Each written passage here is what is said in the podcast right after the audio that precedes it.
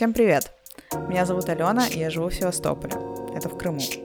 В этом подкасте я рассказываю о том, как и зачем я переехала сюда из Екатеринбурга с одним только чемоданом вещей и с кошкой.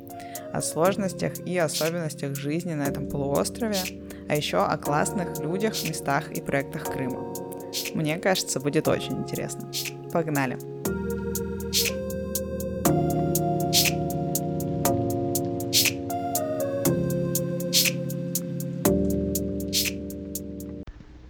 Я заколебалась. А, в общем, это ужас. За эту неделю, мне кажется, просто, не знаю, месяц прошел по ощущениям, потому что столько всего происходит, и я пытаюсь решить сразу миллион всяких э, задач и проблем, а они, блин, не решаются так просто. В общем, я дико устала. Но это все норм. Вот. И, ну, во-первых, э, все по-другому на работе, потому что а, ну, Это аудиосообщение я записала спустя неделю после того, как переехала из Екатеринбурга в Севастополь. В нем я рассказываю своей подруге Ире о том, как я себя чувствую, что у меня происходит, и, как вы, наверное, уже поняли, в тот период моя жизнь была более чем насыщенная. Многие сравнивают переезд э, с потопом, пожаром, еще какими-нибудь катастрофами. Но мне сейчас кажется, что у меня, в принципе, все прошло довольно легко. Я попросила своих друзей задать мне вопросы о переезде. Это самые часто задаваемые вопросы на эту тему. Сейчас я отвечу на них и вам тоже. Алена, привет. Расскажи, пожалуйста, как ты собирала вещи, что с собой брала, от чего пришлось избавиться, а, как, насколько заранее ты начала избавляться от ненужных вещей, и как вообще ты смогла уместить все вещи в один чемодан. Я скоро собираюсь переезжать, и я не представляю, как ты это сделала. Спасибо. Да, я на самом деле улетала с одним чемоданом. Он, правда, был такой довольно большой и вместительный а, и еще одним рюкзаком, который я брала вручную кладь, и с ноутбуком в чехле, и с переноской, в которой была кошка. Вот, это все мои вещи, которые я взяла с собой из Екатеринбурга в Севастополь. А, начала собирать я их, мне кажется, за неделю. Прям вот так вот э, взяла, открыла все шкафы, вывалила все на пол и стала сортировать э, то, что мне нужно, и то, что не нужно. А до этого в течение, наверное, месяца я как-то так вяло текуще тоже понемножку разбирала вещи, в основном одежду. И э, поняла, что, во-первых, у меня какая-то огромная гора ненужной одежды. И я подозреваю, что у вас тоже. Потому что, ну, это же какой-то кошмар. Покупаешь, оно потом все лежит, ты это не носишь или там носишь очень редко, или вроде как оно тебе сейчас не очень нравится и лежит до лучших времен, потому что тебе жалко выбросить новую вещь, и ты думаешь, что, ну, может быть, когда-нибудь оно тебе понравится, и ты начнешь это носить, или ты, например, поправился или, наоборот, похудел, и тебе не подходит что-то по размеру, ты это тоже оставляешь на какой-то дальней полке шкафа. В общем, я вот это вот все добро выгребла, э, положила на пол, устелила просто всю комнату одеждой и начала сортировать. И у меня получилась огромная сумка вещей, которые я поняла, что точно никогда уже не надену, и девать их, э, собственно, больше некуда. Они были уже в не очень таком идеальном состоянии, поэтому кому-то отдавать тоже было как-то даже неприлично. Я их отдала на переработку, принимают в магазинах H&M, я точно знаю, одежду старую на переработку. И, может быть, где-то еще, но я, в общем, сходила в H&M, сдала там не знаю, 4 или 5 пакетов, а в итоге мне дали какие-то там скидочные карточки, которые я кому-то, по-моему, в итоге подарила. Еще одна огромная сумка с вещами у меня осталось э, тех, которые мне жалко было выкидывать, потому что они были прям хорошие, или те, которые я вообще ни разу не надевала, или очень редко надевала но я понимала, что я их уже носить точно не буду. Эти вещи я отдала, частично раздала там знакомым, друзьям и родственникам, а большую часть просто отдала знакомым, которые собирали вещи для нуждающихся семей, там для тоже каких-то своих знакомых, у которых э, сгорел дом, и, в общем, им нужны были вещи, те, кто попал в сложную ситуацию, и у них была девочка-подросток, которой бы отлично подошли по размеру все мои всякие там майки, э, футболки, кофты, джинсы и так далее, которые я уже не носила. Еще я продала на Авито фотоаппарат э, зеркальный, который у меня тоже уже тысячу лет, и я им не пользуюсь. Э, это, по-моему, единственное, что мне удалось более-менее продать. И с собой я брала только вещи с расчетом на лето, потому что я понимала, что смогу еще вернуться в Екатеринбург э, или попросить кого-то из друзей прислать мне почтой зимние вещи. Просто чтобы не занимать место в чемодане, я э, их не стала с собой брать сразу. Вот, поэтому получилось, что, наверное, половину чемодана занимали у меня, занимала у меня именно одежда, и в основном на лето, по-моему, там была пара курток всего, и, ну, легких, так как я переезжала в начале марта, в это время в Крыму уже тепло, но все равно еще э, люди ходят в куртках. Во второй половине чемодана были какие-то э, вещи, там, по-моему, для кухни. Я брала с собой турку свою, чтобы не покупать ее здесь. Я брала с собой какие-то, по-моему, остатки кофе, просто потому что это был хороший кофе, он оставался, мне тоже было жалко его выбрасывать. А, там какие-то шампуни, что-то еще. И вещи для работы, то есть э, там был блокнот, э, какие-то жесткие диски, провода. Ну, в общем, вот какие-то такие бытовые штуки. А понятно, что большую часть вещей, которыми я пользовалась э, в повседневной жизни, я с собой не взяла. То есть, например, я не брала с собой посуду, я не брала с собой там постельное белье, подушки, одеяло и все такое. Я не брала с собой книги, которых, э, которые у меня стояли там в стеллаже, и их тоже там было две полки, наверное. Какие-то сувениры там и памятные штуки тоже не брала. Я это все сложила в коробке и оставила в своей квартире, где сейчас живут э, мои друзья. Просто их там аккуратненько сложила в угол шкафа. И, собственно, остатки э, одежды тоже сложила в чемодан в шкафу. Там зимняя одежда и вот какие-то еще такие вещи, которые мне здесь точно не понадобятся, но я их не стала выкидывать. А, вот такие дела. А, интересно еще, что у меня с собой, получается, в багаж можно было взять самолет только чемодан весом 23 килограмма, а ручную кладь можно было взять рюкзак весом 5 килограмм. А, у меня и там, и там был перевес небольшой, на где-то полтора-два килограмма. Я это понимала, но я думала, что ну, это не очень существенно, может быть, меня пропустят. А в итоге в аэропорту во время взвешивания это все вскрылось, и меня не хотели с этим пропускать, а, но мы договорились э, с там, молодым человеком, который сидел как раз на контроле, с сотрудниками авиакомпании о том, что а, ручную кладь, где был перевес, там тоже где-то в полтора килограмма, он мне разрешит взять э, на борт, э, ну, закроет глаза на этот перевес, но из чемодана нужно что-то срочно убрать. И сейчас будет такое признание в небольшом мошенничестве, простите меня, уральской авиалинии.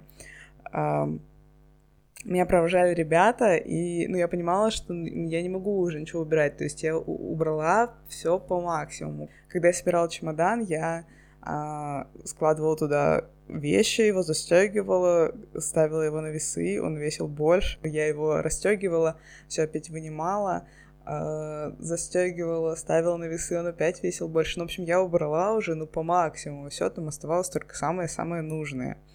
И э, что было делать? Мы с друзьями сели, раскрыли этот чемодан, он уже был обернут в пленку, мы его очень эпично разворачивали, э, раскрыли и думали, что делать. В итоге решили, что часть вещей а, у меня просто ребята заберут. Положили их в еще один небольшой рюкзак, который у меня был в чемодане, просто пустой лежал. В общем, э, полтора или там два килограмма в этот рюкзак э, мы положили. Ребята его забрали, мы обратно закрыли чемодан, замотали его пленкой, взвесили, он весил 23 а, мы его сдали. А, когда меня уже дали на вот этом вот пункте э, выдачи билетов. В общем, дали все билеты, все бирки. А мы отошли с ребятами, и они мне отдали обратно этот мой небольшой рюкзак, который вытащен был из чемодана. И я его засунула в свой большой рюкзак, который у меня шел в ручную кладь. В итоге вместо 5 килограмм, которые можно было принести, он весил 8. В общем, вот только таким образом удалось мне как-то принести все свои вещи и такой вам небольшой лайфхак, если решите им воспользоваться. Он иногда работает. И да, еще надо сказать, что зимние вещи я потом сама себе отправила почтой России, когда приезжала в Екатеринбург э, в конце лета, и они пришли довольно быстро, мне кажется, даже меньше, чем через неделю, в полной целости и сохранности. Поэтому не знаю, что случилось с Почтой России, но она отлично работает, тоже рекомендую. А еще у меня же был Э, велосипед, который мне тоже обязательно нужно было привезти в Севастополь. И сразу я его с собой брать не решилась. Я побоялась вести его в самолете, потому что мне рассказывали страшную историю о том, как э, в самолете раздалбываются велосипеды, когда их кидают грузчики. Поэтому я э, просто попросила потом брата, чтобы он мне его собрал, точнее разобрал, и отправил транспортной компании. Это была компания СДЭК. Я начинала, начиталась тоже кучей отзывов о том, как там все теряется, разбивается и не приходит вовремя, но такие отзывы пишутся абсолютно про все транспортные компании, поэтому выбрать э, лучшую было просто нереально. Я выбрала наугад э, ту, э, который, в которой удобно было моему брату отдать велосипед, потому что офис был рядом с его домом. И, собственно, велосипед приехал тоже довольно быстро, и не помню, сколько я за это заплатила, но, по-моему, не очень дорого, и расценка примерно у всех одинаковая. Поэтому, да, транспортные компании тоже вариант.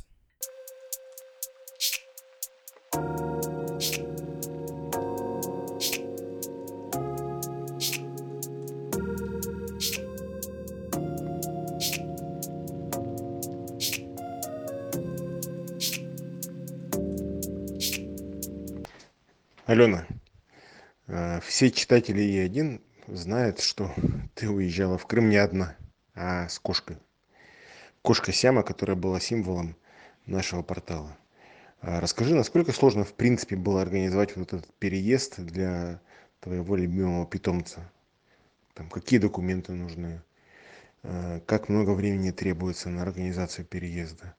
Ну и вообще, как Сяма перенесла этот перелет из э, холодного уральского города из екатеринбурга в э, солнечный крым в севастополь да перевозка кошки это отдельная история конечно а все правила по перевозке животных написаны на сайтах авиакомпаний, и они немножко отличаются в зависимости от авиакомпании, которую вы летите. Я летела уральскими авиалиниями, Соответственно, а, кошку, так как она весит не больше 8 килограмм, можно было взять с собой в салон, но она должна была находиться в течение всего полета в переноске. В переноске тоже есть э, определенные требования. Это должна быть жесткая пластиковая клетка а, с определенными размерами, то есть она должна быть не очень большая, чтобы она влезла под сиденье кресла в самолете. И э, самой кошке тоже есть определенные требования. Э, у нее должен быть ветеринарный паспорт, который есть у любого животного, э, которое вы вводите к ветеринару, и когда ему ставят какие-то первые прививки, то заводится такой паспорт. Э, в этом паспорте обязательно должна быть проставлена прививка от бешенства и еще некоторые прививки э, от каких-то инфекционных заболеваний, но на них не очень сильно смотрят ветеринары во время контроля в аэропорту, а большое значение уделяется именно прививке от бешенства. А, Причем она должна быть поставлена не а, больше, чем за год до перелета и не меньше, чем за месяц, потому что месяц это э, такой период карантина животного, когда ему поставили прививку от бешенства, а год это вот время действия прививки, то есть каждый год ее нужно обновлять. И в этом месте все тоже, как у меня и бывает, пошло не по плану, а потому что я изначально планировала оставить Сяму в Екатеринбурге у друзей, а, приехать в Севастополь, найти здесь жилье, снять квартиру и потом только прилететь за ней. Но в последний момент, буквально за три недели до э, отлета, я поняла, что какие-то это сложные лишние телодвижения, и намного проще будет э, сразу взять ее с собой, найти здесь в Севастополе ей какую-то придержку на то время, пока я ищу квартиру, и о, уже забрать ее к себе, когда я квартиру эту сниму, потому что первое время я жила в хостеле, а туда с животными нельзя. А, я поняла, что Сяма полетит со мной за три недели до отлета, и в это же время я поняла, что прививка от бешенства у нее уже э, просрочена, и ставить новую я тоже уже не успеваю, потому что остается три недели, а не месяц. Ну, в общем, как-то все идет не по плану. А, и тут тоже была небольшая схема мошенничества. Не делайте так, пожалуйста, но я вам расскажу. Сяма летела по чужому паспорту. С животными это прокатывает лучше, чем с людьми, потому что в этом паспорте не обязательно вклеивать фотографию. Место для фотографии животного там есть, но, как правило, никто туда ничего не клеит. И э, более того, это был паспорт другой кошки, но э, там стояла прививка от бешенства, самое главное. А, она действовала по всем там правилам э, то есть она была поставлена меньше, чем год назад, все было окей, но этот паспорт никак не был заполнен. То есть первая страница, она была пустая, потому что ребятам просто выдали его в ветеринарной клинике, сказали, ну заполните дома сами, там все напишите, кличка, окрас, возраст и так далее. И э, ребята ничего не заполнили, и вот с такой пустой страничкой мне этот паспорт принесли и сказали, вот, держи, пожалуйста, только нам потом верни. А, но мне это нужно было что-то заполнить, и здесь возникал единственный э, нюанс э, в цвете. Там надо было писать окрас животного, а у Сямы и вот этой вот второй кошки, чей был паспорт, окрас были совсем разные. А, а мне нужно было сделать так, чтобы он как бы подходил и к Сяме, и потом вот к этой второй кошке, когда я верну им этот паспорт, чтобы они тоже могли им воспользоваться. Но в итоге я там что-то выдумала, написала как раз что-то типа пятнистый, который, в принципе, подходит там практически к любым, и вторая кошка тоже немножко с пятнышками, правда, не того цвета, но цвет я не стала указывать. Ну и все. И э, как-то все происходит. Надо заранее купить билет и зарегистрировать животное. Лучше сделать это пораньше, потому что а, насколько я знаю, в самолете не могут лететь несколько животных разных э, видов. То есть, например, если уже кто-то купил билет на собаку в этом самолете, то кошку могут уже туда не пустить. Поэтому я заранее купил билет, он стоил 2500. И э, когда я прилетел, когда я приехала в аэропорт для того, чтобы уже отправляться, я зашла перед тем, как оформлять свои э, документы, там посадочный талон, я зашла на ветеринарный контроль, и э, где врач посмотрел все документы на Сяму, то есть, соответственно, вот этот вот паспорт увидел, что там стоит прививка, все окей, и выписал тоже небольшой, небольшой посадочный талончик. Что самое интересное, на саму Сяму, которая сидела в этот момент в переноске, он даже не взглянул.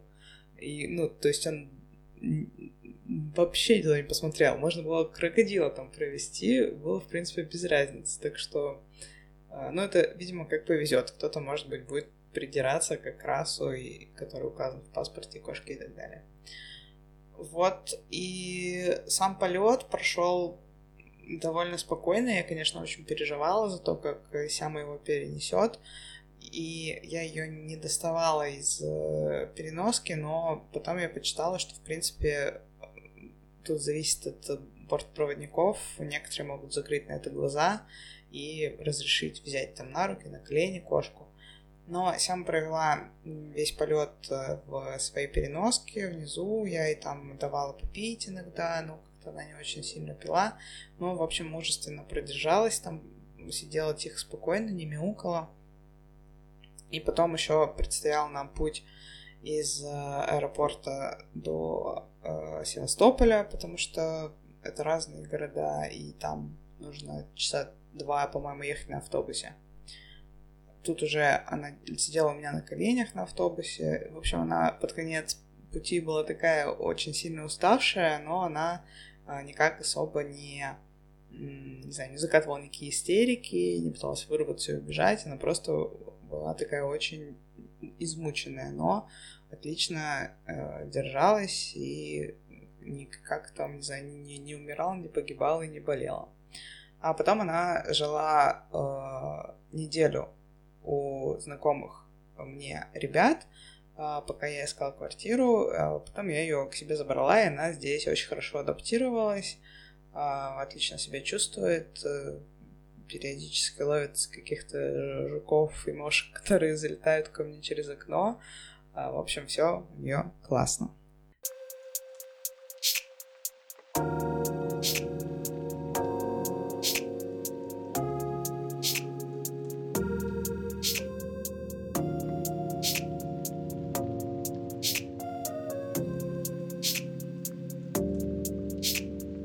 Привет, Алена. Знаю, что когда ты жила в Екатеринбурге, ты ходила на концерты, в театры вообще любила разную культурную жизнь города. Расскажи, пожалуйста, поменялось ли у тебя что-то после переезда? Как вообще ты сейчас себя развлекаешь, куда ходишь и что смотришь? Очень классный и правильный вопрос, потому что э, это, наверное, был мой единственный страх перед переездом, э, то, что мне будет здесь скучно после активной жизни в Екатеринбурге, когда я действительно ходила постоянно на какие-то концерты, на выставки, на лекции и так далее. А здесь этого, конечно, или вообще нет, или прям очень на минимуме.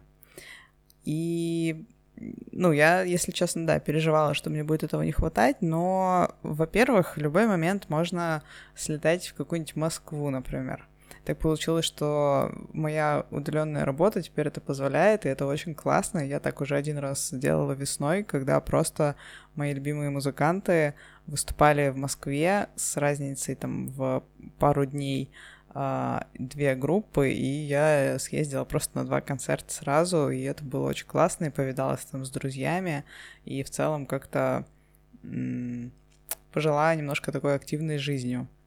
Вот, и тем более вне сезон билеты из Крыма в Москву не такие уж и дорогие. Так что вот один из лайфхаков. Ну, а вторая и главная причина того, что все мои переживания оказались немножко беспочвенными, в том, что здесь, в принципе, совершенно другие развлечения.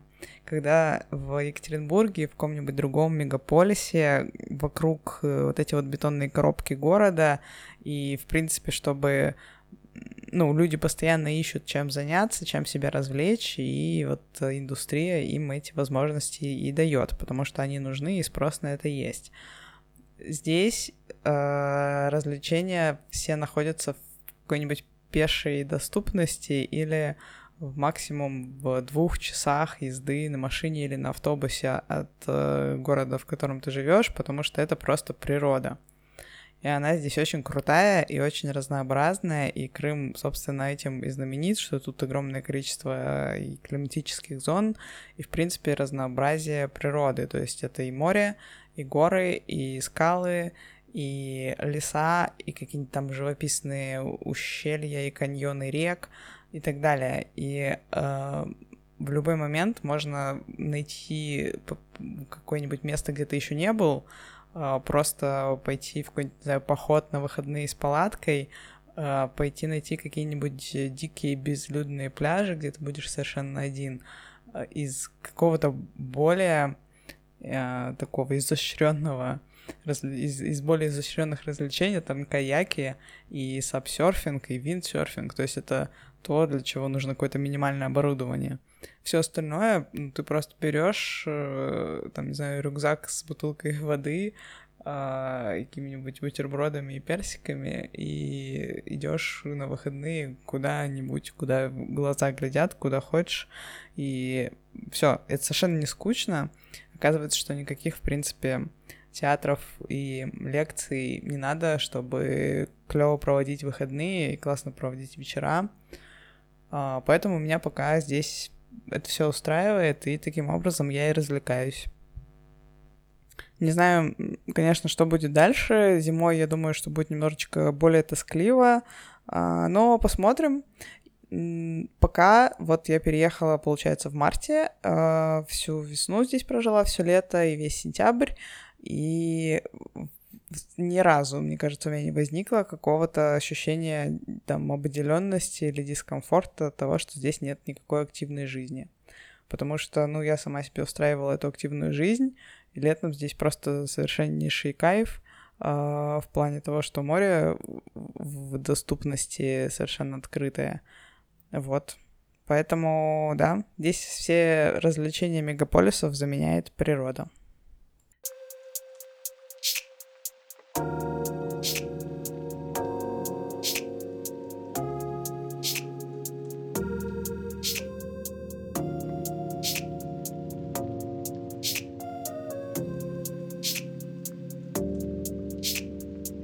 Алена, привет.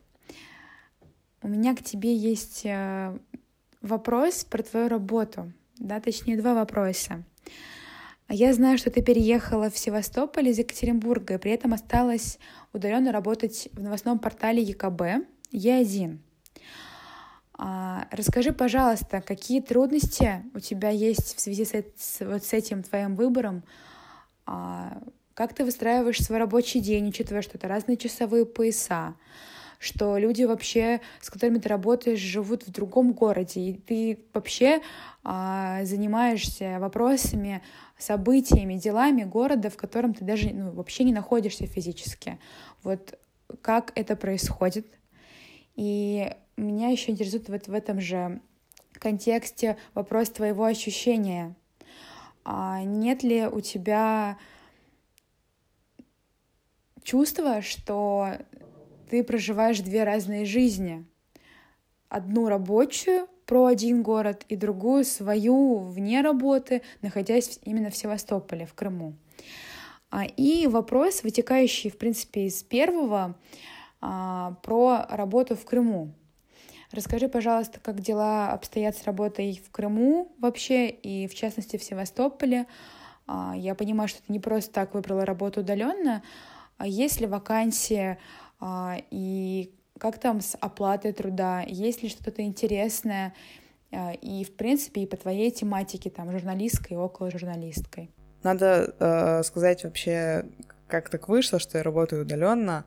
Я м, понимала, что э, в Севастополе и в Крыму в целом очень сложно найти нормальную работу с достойной какой-то оплатой, а, по крайней мере сейчас, по крайней мере в журналистике. Но насколько я знаю, это и не только на журналистику распространяется. В Крыму с работой все а, очень плохо, к сожалению. Именно а, если говорить о журналистике, местные СМИ, скажем так, я не очень хочу обижать э, местных коллег, если вдруг они меня слушают, ребят, без обид, но по моему мнению, если сравнивать э, рынок местных СМИ и рынок СМИ Екатеринбурга, то э, Екатеринбург э, впереди, мне кажется, лет на 10, если не больше. То есть здесь какое-то начало или там середина нулевых э, в журналистике,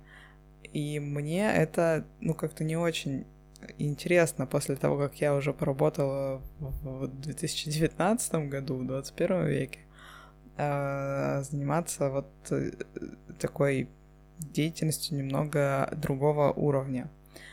И с зарплатами тоже тут беда. Не очень понятно, как люди здесь живут с огромными ценами на квартиры и очень маленькими зарплатами, например но про это я хочу поговорить в отдельном выпуске.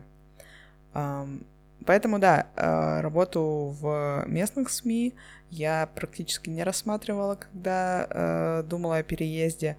Я понимала, что мне нужна будет удаленная работа или какой-то фриланс, а, но вот так получилось, что а, удалось договориться на удаленную работу и остаться при этом в Е1, никуда не уходить из своей редакции, просто немножко сменить профиль, заниматься уже не журналистикой, не написанием новостей, а не написанием каких-то статей, интервью с героями и так далее, а, а распространением их, донесением их до читателя. А, то есть я сейчас занимаюсь соцсетями, веду все соцсети редакции, занимаюсь SMM.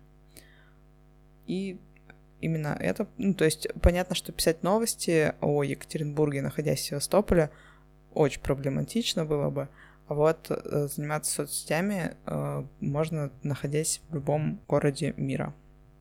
Да, действительно, получается довольно забавно. Я э, живу в Севастополе, но знаю абсолютно все о том, что происходит в Екатеринбурге. Все последние новости и там громкие события этого города, даже не очень громкие, но я практически не в курсе, не в контексте местной какой-то жизни, и, наверное, это, ну, это очень странно для меня. Я успеваю увидеть только какие-то обрывки местных новостей, там, из ленты Фейсбука, Инстаграма и каких-то, я не знаю, от э, того, что я вижу на улице, что там какая-нибудь э, стоит съемочная группа и снимает какой-нибудь фильм, потом прихожу домой и гуглю о том, что здесь происходит, или перекрыли э, улицу, или перекрыли там подход к морю, и я потом узнаю, что это приезжал Путин, и поэтому тут все загородили, кортежи с мигалками носятся по улицам. Ну, в общем, а, ну, в то время как, э, когда приезжал в Екатеринбург Путин, я, конечно, знал об этом, там, одна из первых, и о том, какие улицы будут закрыты, и что там, какие люки где запенят, и а, от каких червей э, спасают ветряные, значит, э, электростанции. А, но, да, это довольно странно для меня, не быть в курсе событий, которые происходят в городе, и тем более странно а, то, что журналистика подразумевает под собой полное погружение вообще в э, события города. И а, живя в Екатеринбурге, это было делать совершенно легко. То есть ты идешь по городу и видишь там какое-нибудь происшествие, и тут же об этом пишешь э, ребятам в редакцию. Ты все равно продолжаешь работать там 24 на 7, даже когда ты не в офисе, а просто живешь обычной жизнью, но ты, тем не менее, живешь в этом городе и, и как бы не можешь абстрагироваться от новостей этого города, от того, что в этом городе происходит. А тут получается, что а, мой день делится на рабочий день, когда я работаю и занимаюсь новостями Екатеринбурга, и весь остальной, вся остальная часть дня — то есть там вечер и ночь, когда я не занимаюсь новостями Екатеринбурга, а живу в Севастополе. И довольно сложно вот так вот просто по щелчку э, переключиться и перестать думать о том, что происходит в Екатеринбурге, хотя я весь день до этого думала о том, что происходит в Екатеринбурге. И вчера об этом думала, и позавчера, и там неделю назад. А, вот, это, да, довольно сложно, но я стараюсь э, как-то с этим более-менее справляться. Я все равно продолжаю э, быть там в контексте екатеринбургских новостей даже после 6 часов вечера, когда у меня официально заканчивается рабочий день.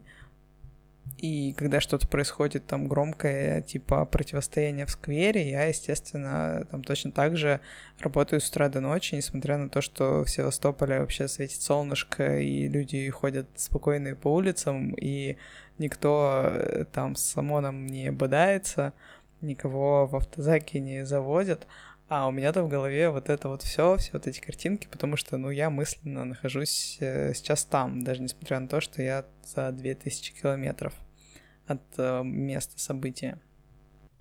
Ну, я стараюсь сейчас, по крайней мере, на выходные более-менее отключаться от работы от э, событий в Екатеринбурге и как-то погружаться в жизнь э, свою нынешнюю здесь, в Крыму, у моря, в Севастополе, и заниматься какими-то вне рабочими делами и мысли, голову тоже немножко разгружать.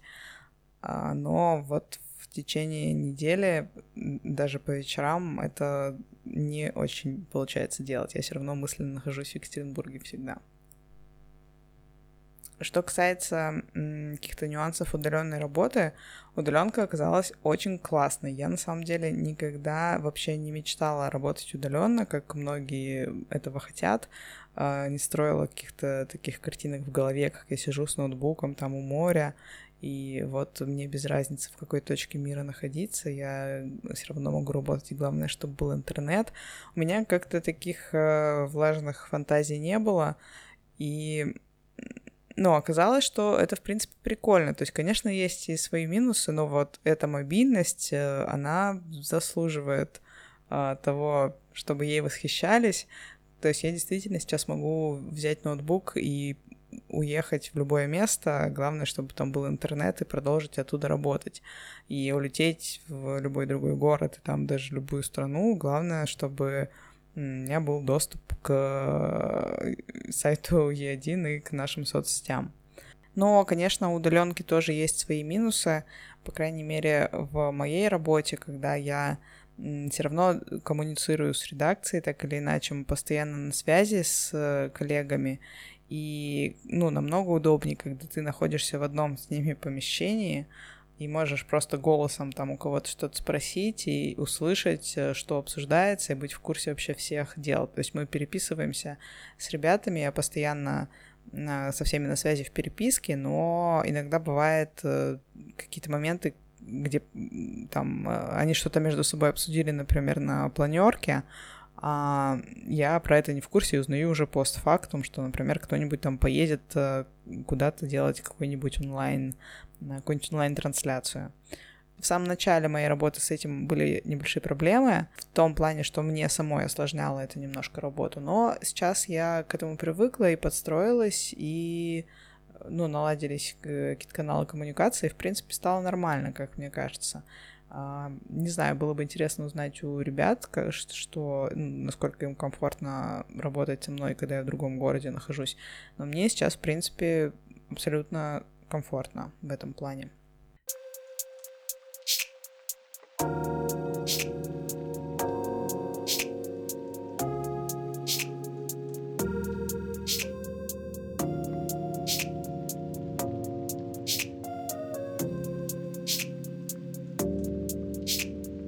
Спасибо всем, кто дослушал этот выпуск до конца.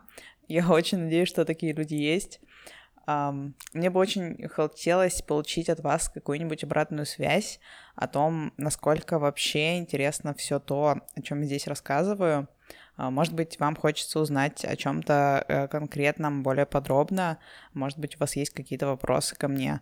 А, было бы здорово, если бы вы написали комментарий в том месте, где вы слушаете этот подкаст, поставили бы какую-нибудь там оценочку, лайк э, или что там еще бывает, а, или пишите мне в личные сообщения в Фейсбуке, ВКонтакте, в Инстаграме, в любых других мессенджерах. Вот, буду рада со всеми пообщаться.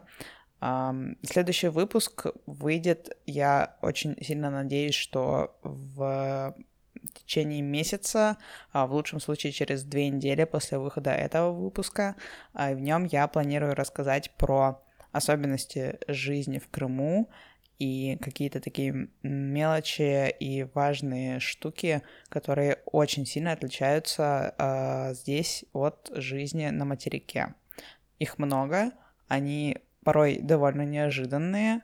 Я уверена, что это будет интересно. Всем пока! Ой, стойте, стойте, подождите. А, еще я хотела сказать спасибо за помощь в работе над этим выпуском Ире из Томска, Саше из Москвы, Сереже из Екатеринбурга и огромное спасибо в целом за помощь и поддержку Олегу.